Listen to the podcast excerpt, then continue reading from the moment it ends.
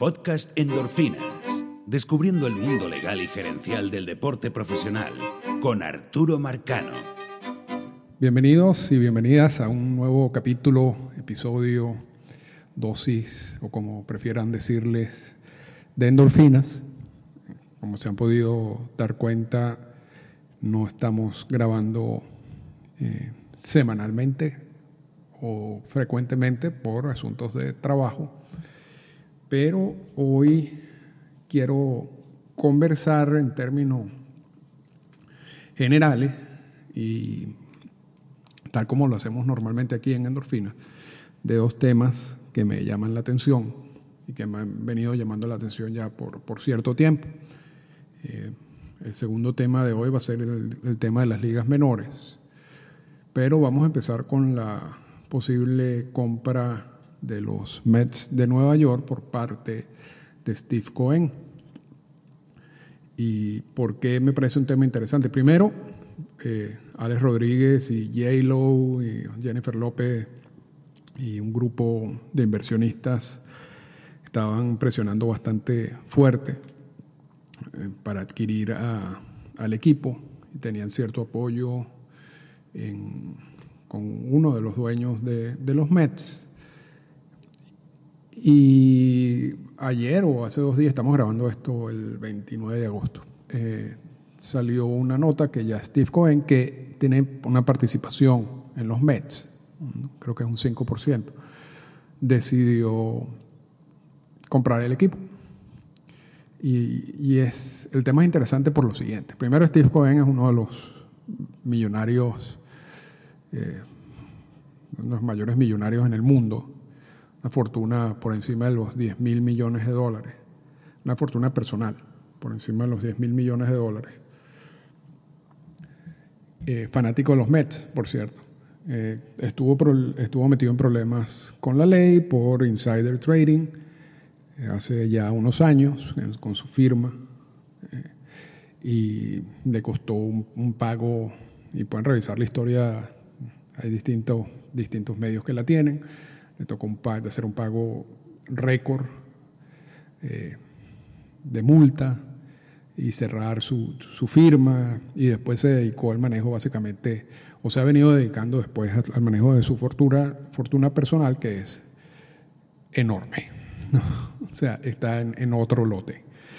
Eh, de hecho, de aprobarse la compra, yo creo que sería, estaría entre, o sería posiblemente el, el, dueño que tiene más dinero en MLB. Y si no, está allí cerca. Posiblemente tenga más dinero que muchos de los dueños de equipos actuales de MLB eh, juntos, para darle una idea. Eh, en términos de, personalidad, Cohen es eh, un tipo súper inteligente, un geek, como, como se le dicen a, esta gente de, que usa toda la, también la tecnología para, para poder identificar las, opciones de inversión más importantes y, y, ha sido bastante, muy exitoso, muy exitoso en su vida eh, y en su vida profesional. Eh, este era, parecía, parecía o históricamente decían que, que tiene muchos problemas con Jeff Wilpon, uno el dueño principal de los Mets, y que este había básicamente dicho que, que nunca le iba a vender el equipo a él. Pero parece que por intersección del hermano de Wilpon, entonces esto ha cambiado y la opción de, de Cohen pareciera que es la que está sobre la mesa. Pero ¿por qué es interesante todo esto? O sea, Cohen está en un lote totalmente distinto al de A-Rod y Jennifer López. Y, posiblemente la diferencia que tengan eh, Jennifer López, la fortuna que tengan combinadas Jennifer López y, Alex Rodríguez, eh, no, no, no, es nada importante para lo que produce Steve Cohen eh, a diario, si se quiere. Eh, entonces, están en dos lotes totalmente distintos, pero ¿por qué es importante para los jugadores que Cohen adquiere el equipo? y este, y esto es un tema que quizás no, porque eh, eso es lo, esta es la parte del tema que quizás uno no, no lee con frecuencia en, en, los medios sociales, ¿no? en las redes sociales ni en los medios tradicionales, incluyendo los de los Estados Unidos. Errod y Jennifer López lo que iban a hacer era básicamente lo que ya vimos en la adquisición de Miami, ya también lo vimos en la adquisición de los Dodgers de Los Ángeles. Y que es básicamente combinar una cantidad de inversionistas y ese, y ese grupo de inversionistas son los que adquieren el equipo. O sea, no es que, en este caso, no es que a los lo vaya a comprar eh, Alex Rodríguez con su dinero. Él, lo que hace es combinar una cantidad de dinero y, y préstamos, y etcétera, que, que le permiten comprar al equipo en el monto que sea. No, no se sabe exactamente cuál es el monto en estos momentos. Igual pasó cuando Magic Johnson y, el grupo compraron a los Dodgers. Igual pasó cuando Jeter y el grupo de inversionistas compraron a Miami. Ahora, estos grupos, donde existe mucho dinero prestado, por cierto, y, gente que pone su dinero para buscar un retorno ¿no? de la inversión, no, no, es, no es que lo hagan por, por ser fans del juego en, relación de, eh, o sea, como uno podría imaginarse muchos de los dueños del pasado, sino son gente que tiene un dinero y lo va a invertir en esto. Ahora, ¿qué pasa cuando los dueños de equipos son, tienen estas características? Que estos equipos son manejados muy cuidadosamente en términos de costos y el, principal costo que tiene un equipo, por supuesto, es la firma de jugadores y quizás uno no lo nota claramente con los Dodgers de Los Ángeles. Acabamos de ver la, la firma de, de, Mookie Betts, o recientemente, la, la extensión.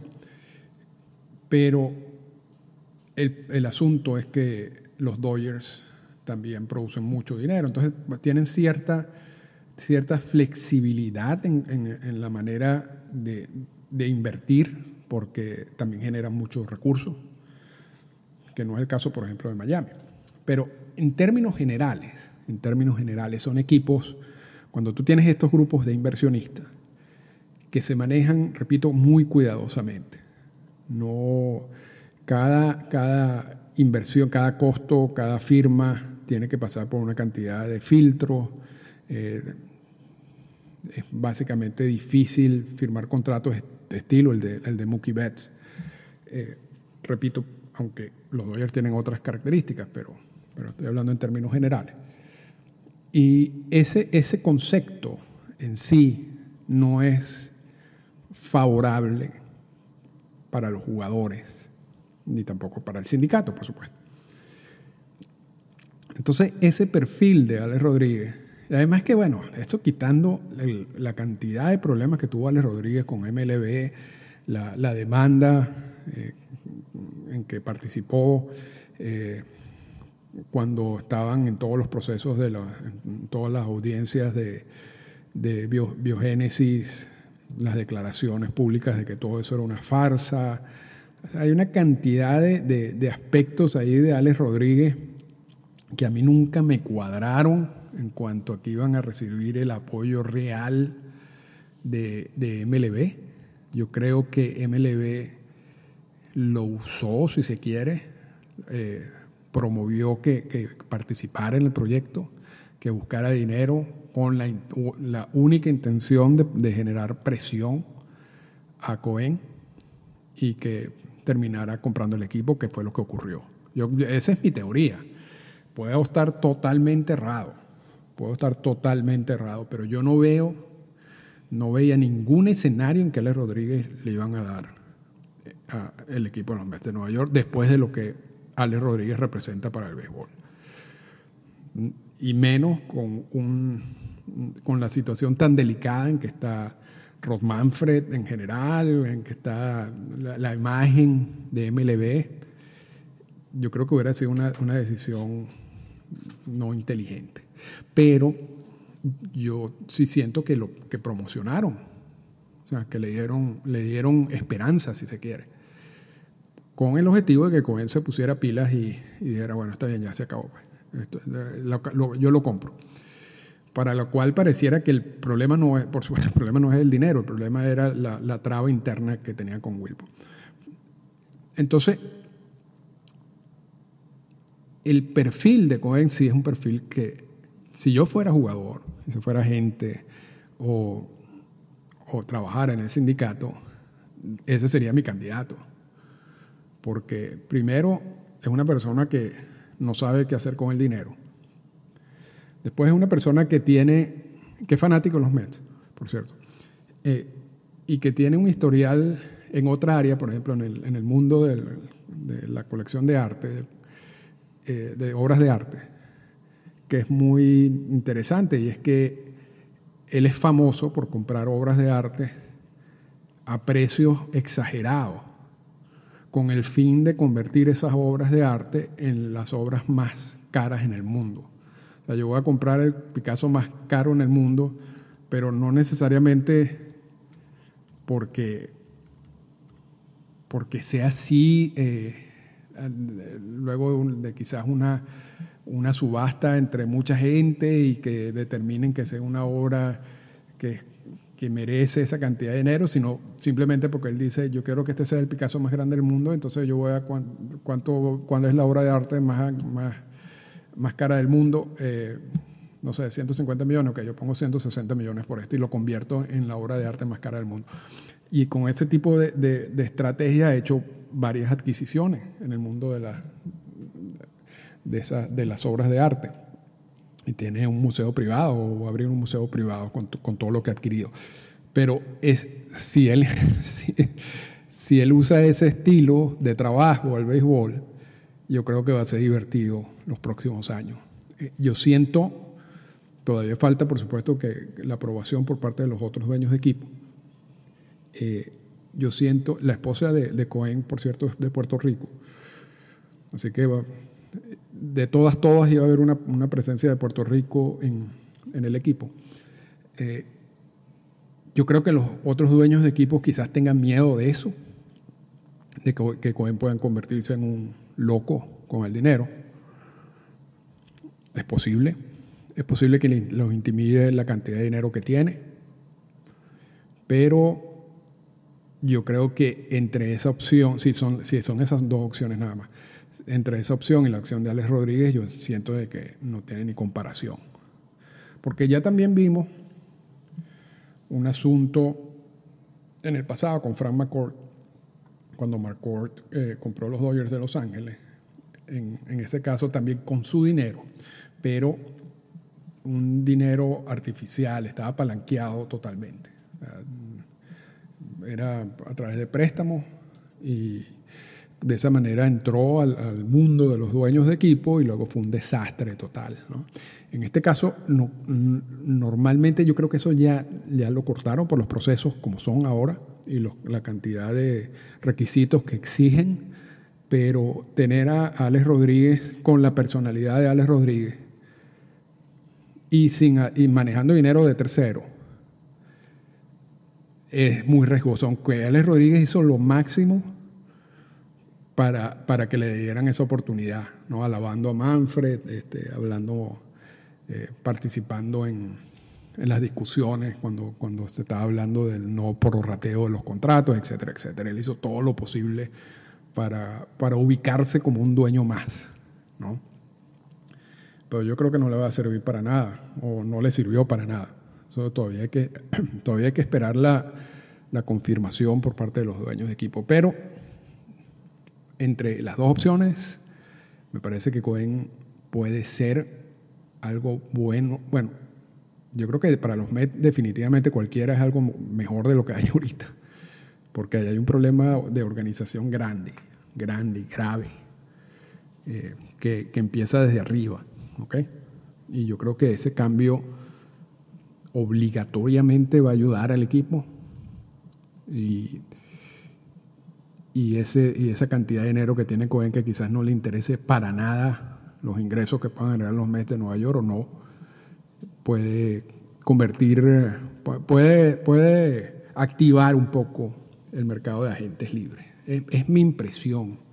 Y, y, eso fue lo que me motivó eh, a, hablar, a, realizar este podcast, ya que todavía no, no ha sido aprobada la, la, la, adquisición de, de, los Mets por parte de Steve Cohen.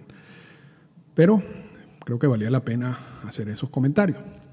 Ahora vamos a pasar para, para el, tema de las ligas menores.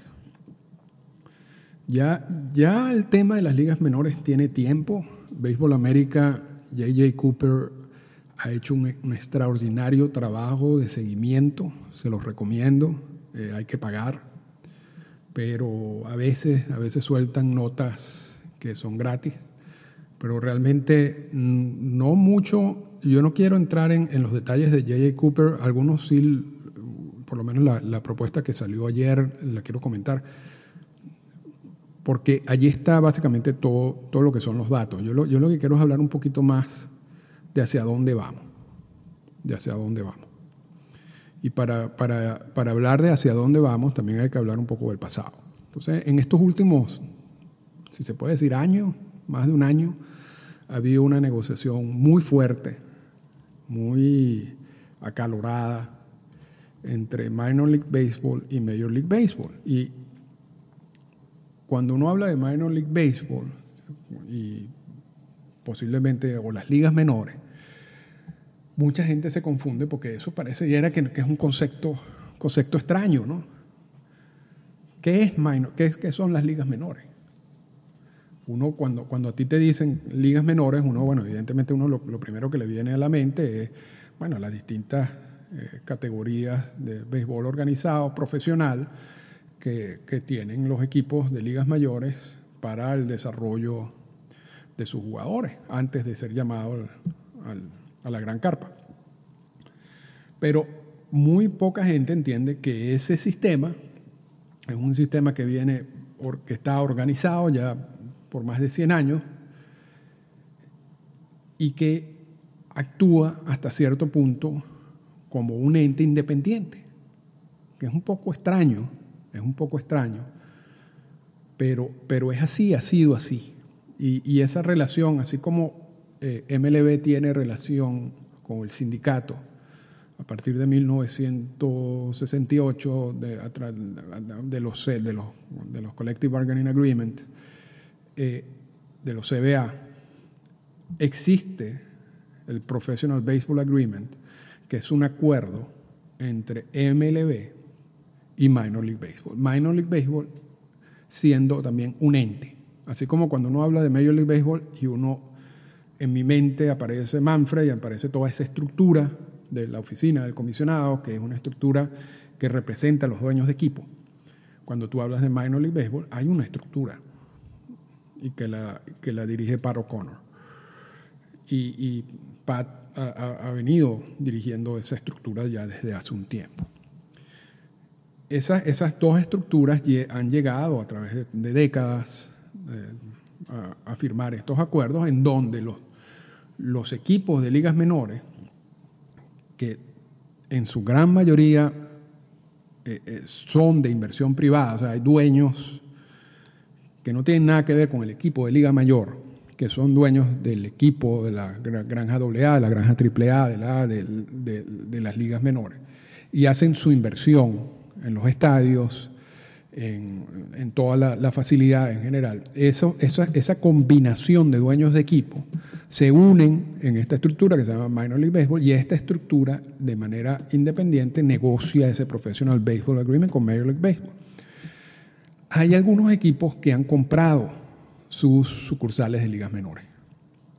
Esos equipos básicamente se negocian, con ellos mismos. No son muchos, no son muchos, pero, pero sí existen.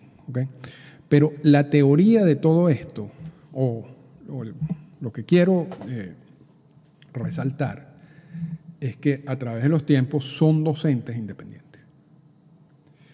El, actual eh, PBA vence a finales de septiembre. Y, y, Major League Baseball y la oficina del comisionado han venido haciendo una estrategia con Manfred, básicamente. Creo que empezó con Celi, pero vamos a decir que el acelerador lo, pisó Manfred, de controlar costos en términos generales y de aumentar su control. de cortar costos y aumentar su control. Y es eh, a nivel del béisbol profesional. Y allí vienen los acuerdos, y lo hemos mencionado muchas veces en Endorfina, este, los acuerdos con las distintas ligas profesionales del mundo, con la Liga de Japón, la Liga de Corea, la Liga de Taiwán, la Liga Mexicana, eh, el Winter League Agreement, que es algo, el acuerdo invernal, que es algo que hemos venido también analizando con, con, mucha frecuencia, pero eso tiene más tiempo, pero en los últimos dos o tres versiones todavía ha habido una mayor presión de control sobre quién va a, las ligas invernales, cuáles son las características que tienen que tener los estadios, el seguro, etcétera, etcétera, toda esa, toda esa parte. Hemos visto ese control también reflejado hasta cierto punto, muy hasta cierto punto, en, los convenios laborales y en la manera a través del Competitive Balance Tax, como se firman los jugadores. Eh, limitando un poco lo que es la figura de agentes libres y hemos ya dicho, no vamos a caer de nuevo en esto, en que eso también ha sido culpa del sindicato, pero eso también forma parte de esta estrategia global que tiene MLB. Dentro de ese grupo de, medidas faltaba la medida de las ligas menores, que no podían hacer nada hasta septiembre, hasta la finalización de septiembre de este año, debido a que el acuerdo vencía en septiembre de este año. Pero era, era evidente y ya se venía hablando, no solamente recientemente, desde hace tiempo, de que venía algo, porque ese, esa estrategia ya la estamos viendo en otras áreas de MLB. Entonces, el próximo paso que tenían es, era Minor League Baseball. Y cuando empiezan las discusiones, empieza y Minor League Baseball trata de presionar a MLB a decirle, vamos a, vamos a firmar un nuevo acuerdo parecido al de los anteriores, la primera reacción de, Major League Baseball fue no. Y ahí empieza una guerra en donde Pato Connor creo que, tenía en mente de que iba, podía ganar, que, que, que MLB en algún momento se iba a echar para atrás que él iba a, mover la cantidad, lo necesario, ya sea a través de la presión del Congreso de los Estados Unidos, la presión pública, hablar de, eh, de los distintos sitios que perderían equipos de ligas menores. Él, tenía su estrategia de negociación, yo creo que no ha funcionado. Yo creo que no ha funcionado porque realmente Minor League Baseball es nada. la, la gran fuerza que tiene los dueños de equipo que están en ese Professional Baseball Agreement del lado de Minor League Baseball es su relación con Major League Baseball. Sin la relación con Major League Baseball es simplemente un estadio, un estadio en el medio de la nada muchas veces. Entonces, estos dueños de equipo de, de ligas menores saben que su futuro está en el trabajo directo con Major League Baseball. Ahora, lo que les vende Pato Connor a ellos es, si ustedes trabajan directamente con Major League Baseball, van a perder independencia. La independencia se la garantizo yo. O sea, se la garantiza esta estructura, en donde si hay un problema, esta estructura que se llama Minor League Baseball puede ayudarlos a ustedes a resolver ese problema. Y no que, que Major League Baseball controle todo lo que ustedes están haciendo. Ese, es lo que se vende internamente a los equipos de ligas menores.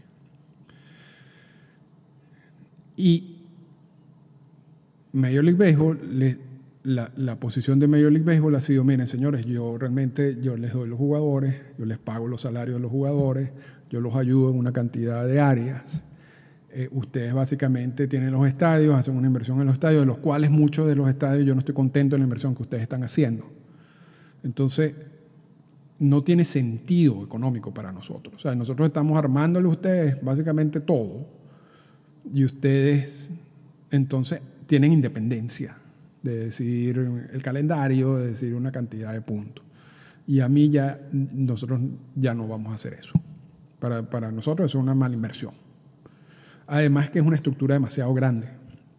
Nosotros no necesitamos realmente estar pagándole a tanta gente salarios, ni o sea, una estructura que, de las cuales un porcentaje muy bajo llega a las grandes ligas, entonces nosotros estamos básicamente votando el dinero. Estoy hablando de lo que son los argumentos que uno escucha, ¿ok? No estoy diciendo que esos son mis argumentos, estoy diciendo los argumentos que uno escucha. Y evidentemente eso va a involucrar una, una o sea, van a perder independencia, la independencia con que han venido trabajando, porque yo voy a decidir todo. O sea, el sistema de ligas menores va a estar totalmente bajo mi control. Y, pero ese control, va, la manera como lo están vendiendo, va a ser bueno para ustedes, dueños de equipo. O sea, con ese control lo que nosotros buscamos es mejorar, bajar los costos, generar más ganancias, distribuir mejor los, los, ingresos que se pueden generar en temporada. Eh, creo que la, oferta es que está en meses 50% y 50%. 50% para Major League Baseball y 50% para los dueños de equipos respectivos. Eh, eh, hacer una estructura un poco más mejor, donde va a haber inversión en los estadios, vamos a mejorar todo, pero eso, eso solamente se puede con 120 equipos no, no con los más de 200 equipos que hay en la actualidad, lo que va a implicar un recorte que se ha hablado ya de, aproximadamente 80 equipos. Vamos a poner 80 equipos por, dar, por dar una cifra. Por supuesto, para O'Connor y en Minor League Baseball no les gusta el planteamiento de Major League Baseball porque eso lo, lo elimina. O sea, elimina la estructura de Minor League Baseball. Pato Conner ya no trabajaría, todo, toda esa estructura artificial que se creó eh, no, tendría razón de ser, porque la nueva estructura la va a manejar directamente Major League y posiblemente contratará gente en sus oficinas de Nueva York para hacer para el manejo de esa estructura. Entonces, por supuesto, a Pato Conner no le gusta esa, esa, esa opción, es, es lógico. Ahora, en los últimos meses ha habido una gran cantidad de cambios en los equipos de negociación de lo que está negociando eh, este Professional Baseball Agreement con, con Major League Baseball. Ya ha movido gente, gente que está en ese comité quizás un poco más de acuerdo con, con la actitud, con la oferta de, de, Major League Baseball. Luego eliminaron, sacaron a mucha gente para poner gente que, que, apuesta más a que Minor League Baseball se mantenga de manera independiente y luego lo volvieron a mover. O sea, había una cantidad de cambios internos que lo que refleja es que hay crisis, sobre todo a nivel de Minor League Baseball, porque Minor League Baseball básicamente ha tenido la misma posición desde el principio. Entonces yo creo que ya estas son las últimas patadas de ahogado, si se quiere, vamos a esperar, vamos a esperar a ver. Eh, hay dos opciones a finales de septiembre, dos opciones claras, una no tan clara. una opción clara es que firmen un nuevo PBA y quizás con algunos cambios, pero se mantenga en términos generales eh, lo que está pasando o, la estructura que tenemos en este momento. La segunda posición clara es que a finales de septiembre, cuando se, ya se venza el, el PBA, Major League Baseball le diga, señores, ya no tenemos ningún tipo de relación, esta estructura que ustedes manejaban murió, y la nueva estructura es esta. Los que se quieran meter en la nueva estructura, bienvenidos. Esa es la segunda opción. La tercera opción, que es la que no, yo no tengo tan clara, porque ha pasado que estos convenios en, en, algún momento, hace años, también ha habido cierta controversia, pero no ha sido debido a esta estrategia que tiene MLB, sino han sido por, por otros asuntos, quizás para sacarle más provecho a esa relación. Y sí ha pasado que, los, que el PBA, como, como el CBA también, se vence y después entonces pasa un tiempo donde continúan las negociaciones. Entonces, yo no sé si una vez se venza el PBA a finales de septiembre, las partes van a continuar negociando y en, en, tratando de llegar a un acuerdo quizás para los winter meetings, o simplemente MLB va a decir, no, ¿para qué vamos a seguir perdiendo tiempo si eso a mí no me interesa? A mí lo que me interesa es mi estructura. Así que cuando se vence el PBA, se acabó esa estructura y viene la estructura que yo diga. Entonces, esos son los tres escenarios que lo pongo en mesa. Vamos a hablar un poquito del impacto de esto, porque evidentemente el, el eliminar más de 80 equipos de distintas categorías eh, va a tener unas consecuencias. Por supuesto, estamos hablando de una gran cantidad de jugadores que van a ser dejados libres, que no van a tener trabajo, también cuerpo técnico, también personal de oficina. ¿no? Estamos hablando de 80 equipos que de alguna manera u otra tenían una estructura, una estructura corporativa o de oficina, una estructura de, cuerpo técnico, por supuesto los jugadores, etcétera. ¿no? Y, y, estoy hablando solamente de eso porque yo creo que también hay empleados que trabajan durante la temporada que puede ser que pierdan el trabajo, pero ya, ya voy a hablar de, de otro punto. Eh, entonces, esa cantidad de jugadores y de personal de cuerpo técnico va a quedarse sin trabajo. ¿A dónde van a terminar esos jugadores? Bueno, yo creo que algunos jugadores van a ser absorbidos, por supuesto, por ligas como la Liga Mexicana de Béisbol, que son las ligas que operan durante los, mismos meses, o sea, porque hablar de las ligas del Caribe no tiene ningún sentido porque eso, no, no, tiene... La gente que trabajaba en ligas menores también trabajaba en las ligas, mucha gente trabajaba también en las ligas del Caribe, o sea, eso no, eso no, cambiaría lo que... Pero si te quedas sin trabajo en ligas menores, ¿a dónde vas? ¿no? Entonces las opciones son la Liga Mexicana de Béisbol y las ligas, por supuesto, asiáticas, pero... Y las ligas independientes, las ligas independientes en los Estados Unidos. Ahora, primero hay, varios asuntos aquí, ¿no? Estas ligas tampoco es que pueden absorber a todos, porque estamos hablando de una gran cantidad de jugadores. Entonces, eh, eso saturaría totalmente el mercado, sobre todo las ligas internacionales, porque ya estas ligas internacionales tienen cierta ya estructura, ya tienen compromisos con jugadores y yo creo que en algunos casos puedan absorber algunos de estos jugadores, pero, pero esas ligas internacionales, las ligas asiáticas, tienen más problemas todavía. Eh, no, no, no, realmente no van a servir como, como solución para conseguir nuevos trabajos. Y estamos hablando de jugadores y cuerpo técnico. Las ligas independientes en Estados Unidos necesitan también una transformación, porque el problema con las ligas independientes, que están muy, eh, son los salarios, pero eso para muchos de los jugadores de ligas menores, que, puede ser que, que dejen libres, quizás los salarios de las ligas independientes sean iguales a lo que ellos estaban ganando como, como jugadores de ligas menores.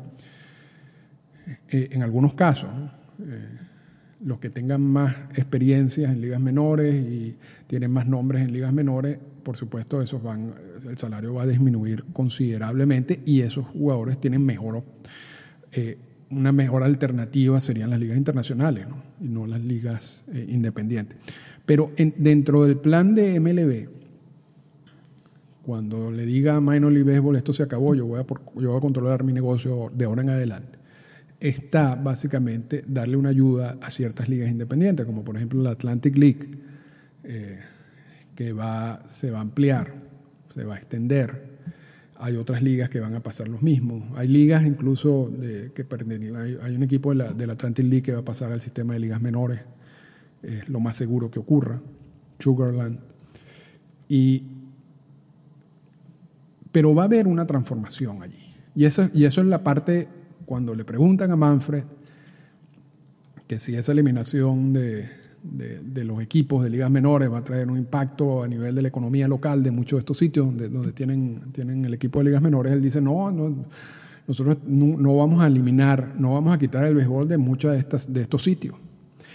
Cuestión que no es, que es verdad, pero que realmente no es el cuento completo. El cuento completo es que ellos posiblemente si, si te eliminan un equipo, porque cae dentro del recorte este que van a hacer de los equipos de ligas menores, el plan B es crear una liga de prospectos, es crear, eh, ampliar la Atlantic League, es ayudar a algunas otras ligas para que suplan esas plazas, para que sustituyen esos, esos equipos que pertenecían al sistema de ligas menores y ahora van a, van a pertenecer a estos sistemas distintos, que son independientes. Bueno, el, el, Dream League, eso también sería parte de, de, MLB, pero eso tampoco hemos visto cómo, cómo va a ser estructurado. No han dado muchos detalles, pero sabemos que también va a ser preparado eh, o, va a ser incluido dentro de esta nueva dentro de este nuevo esquema. Entonces, salen 80 equipos, van a entrar otros, otros equipos en sustitución, pero son, son equipos de liga independiente, son estructuras más destinadas a, a, firmar jugadores, si se quiere, en Estados Unidos. Eh, no tanto, o sea, el hueco aquí va a estar los jugadores que ya, ya tienen dos o tres años de firmado, dos o tres años en ligas menores, que salen porque ya no tienen cabida dentro de este nuevo sistema, esos, esos jugadores desaparecen. Jugadores que están en college en estos momentos quizás van a entrar en la nueva estructura y no firman directo por el draft, sino se van para un Dream League y pasan un año en la Dream League. Estoy hablando de, de comentarios que uno ha leído acerca de cómo serían algunas características de esta nueva estructura, pero realmente no, han, no, hemos, no hemos visto nada en específico y posiblemente algunos de los que me están escuchando saben más de detalles porque ya se le han acercado a ellos. Yo sé detalles, por ejemplo, de ligas independientes, donde sí se les ha ofrecido la ampliación de la liga independiente y apoyo. Eh, así como las distintas ligas internacionales tienen acuerdos con MLB, estas ligas independientes van a tener un acuerdo con MLB parecido al acuerdo que ya tiene el Atlantic League con MLB. Y entonces MLB va a controlar absolutamente todo pero esa inversión viene de la, es independiente, no es de los equipos. Entonces, es posible que salgan 80 equipos y ingresen 20 por la ampliación del Atlantic League, las ligas independientes y lo que sería la Dream League o lo que sea, o la estructura que ellos sean, pero va a haber un hueco amplio de equipos que desaparecen con sus jugadores y con su cuerpo técnico que no van a, no, no van a tener opción de cómo entrar de nuevo o, se les va a dificultar. Y por lo tanto estamos muy cerca de básicamente ver la destrucción del sistema de ligas menores como conocíamos. Y vamos a ver el nacimiento de un nuevo sistema de ligas menores, manejado directamente por Major League Baseball, y vamos a ver las características que tiene ese sistema un sistema donde ya, por ejemplo, el asunto de, calendario, ellos lo impondrán, donde yo, yo recuerdo mucho eh, equipos de ligas menores que le decían a los equipos, porque los equipos de ligas menores tienen un acuerdo de trabajo con los equipos de ligas mayores. Y en esos acuerdos de trabajo, una de las preocupaciones, y me tocó estudiarlo, es, por ejemplo, yo tengo dos o tres estrellas a nivel de AAA y hago mi, mi, mi sistema, mi campaña de mercadeo con esas dos, tres estrellas y la gente compra los, abonos, compra las entradas para ver a dos, esas tres, dos o tres estrellas y resulta que a las dos semanas las dos o tres estrellas las llama el equipo grande y yo me quedo como dueño de equipo de ligas menores o de AAA sin nadie, sin nadie a quien promover. Y hasta resultaría como una campaña engañosa, ¿no? Yo estoy comprando la, yo estoy comprándote las entradas y tú me estás vendiendo que Vladimir Guerrero Jr. va a estar eh, todo el año en AAA de Buffalo y de repente a las dos semanas, como pasa, eh, Toronto llama a Vladimir Guerrero Jr. y yo no, no, tengo la opción de verlo. Y eso pasa a, todos los niveles, porque claro, tú subes de AAA a grandes ligas y después subes de AA a AAA, etc. ¿no? Es un proceso eh, encadenado. Entonces, existía ese tipo de, si se quiere, protección, ahora no va a existir porque no les interesa. Es un sistema controlado por ellos. Igual el calendario, igual tienen plena libertad de hacer lo que, lo que hicieron con la Atlantic League, de los, de los famosos umpire robots y de la zona de strike, etc. Lo hicieron a través de un convenio con la Atlantic League. Y para hacerlo en Minor League necesitabas negociar a través de todo ese proceso. Ahora no. Entonces muchos de estos inventos y, de pruebas, de cosas que, ellos creen que pueden funcionar, lo pueden hacer directamente en Minor League Baseball eh, unilateralmente, ya sin tener que negociar con nadie. Sin tener que negociar con nadie. Entonces el sistema va a cambiar absolutamente. Si se da esa opción, todavía existe la alternativa que yo veo cada vez menos probable de que se firme un nuevo PBA manteniendo la estructura actual. Si eso es así, entonces, bueno, eliminen esta segunda parte del podcast de hoy, porque eso no va a tener mucho, va a ser un sistema parecido al, anterior, quizás con uno, uno, que otras modificaciones. Pero lo más seguro es que eso no sea así. Y vamos a entrar en un nuevo mundo que va a tener un impacto a nivel de empleos importante, importante. Y yo creo que por los porcentajes, los latinoamericanos van a ser los más afectados en todo esto, eh, porque también los equipos de ligas independientes no tienen las mismas facilidades que los equipos de grandes ligas para la obtención de visas, de permisos de trabajo, etcétera, etcétera. Es un proceso un poco más complicado que sí lo puede absorber los equipos de ligas mayores, porque, porque hacen una inversión considerable en los bonos de firma y, hacen una gran cantidad de firmas por año, y entonces necesitan de alguna manera que esta estructura absorba, y por eso casi el 50% de los jugadores de ligas menores son extranjeros y la mayoría vienen de República Dominicana y Venezuela, porque el sistema sí está diseñado. Ahora, cuando tú cambias este sistema, yo creo que va, y eso se ha dicho, yo creo que sí va a reducir la firma. Porque el nuevo sistema no va a absorber esto. Y, las ligas menores, las ligas independientes tampoco, no pueden. Y eso no solamente estoy hablando de jugadores, sino también estoy hablando de cuerpo técnico. Así que bueno, con eso finalizo los más de 40 minutos de endorfinas que les tenía, que se las, las debía, y me disculpan. Eh, trato, trataré de, hacerlo con más frecuencia, pero busco siempre identificar estos temas que, pueden ayudar a, aclarar algunas de las, de las cosas que uno está leyendo normalmente en el mundo del béisbol. Así que los espero en la próxima.